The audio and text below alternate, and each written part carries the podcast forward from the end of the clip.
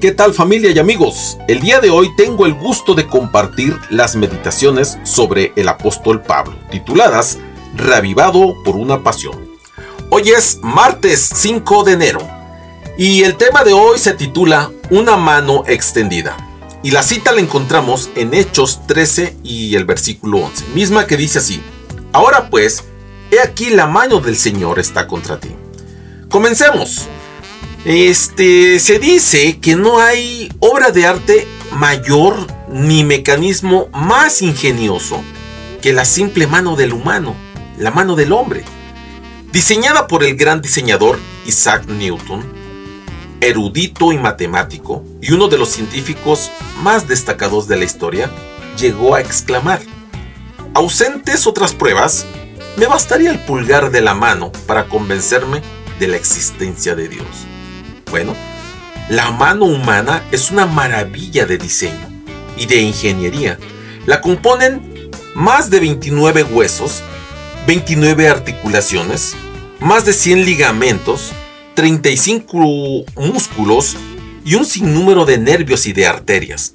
Solamente para controlar el puro pulgar necesitamos 9 músculos y el esfuerzo conjunto de tres nervios principales de la mano.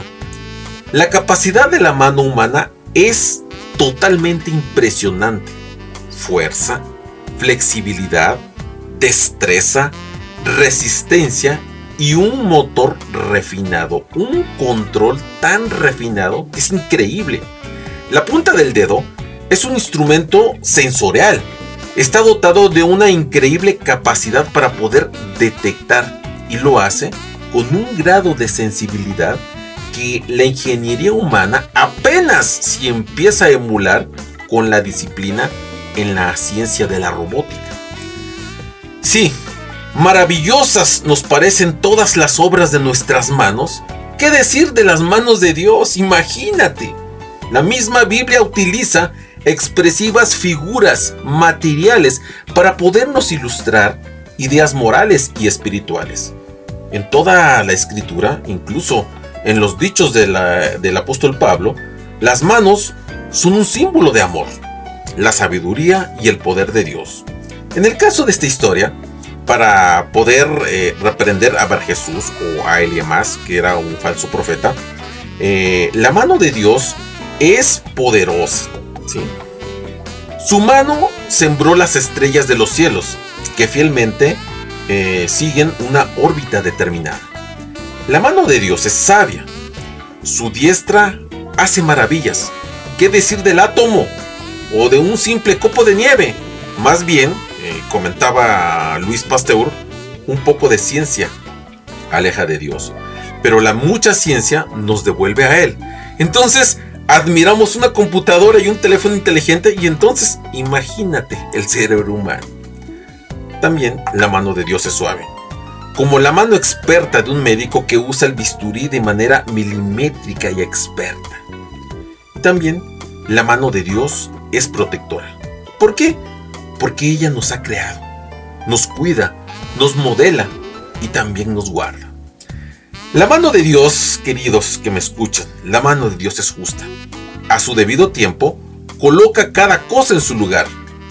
La mano de Dios también puede ser resistida, ¿sí? Porque Dios nos hizo libres para poder tomar decisiones por sí mismos.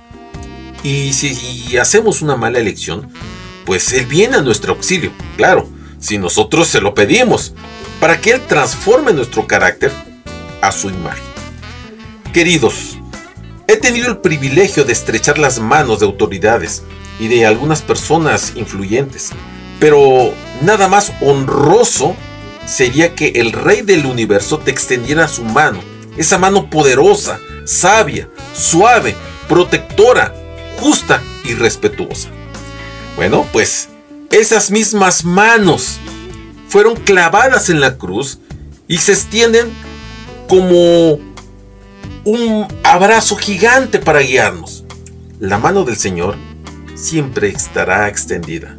Solo lo único que falta es que tomes su mano. Que tengas un buen día.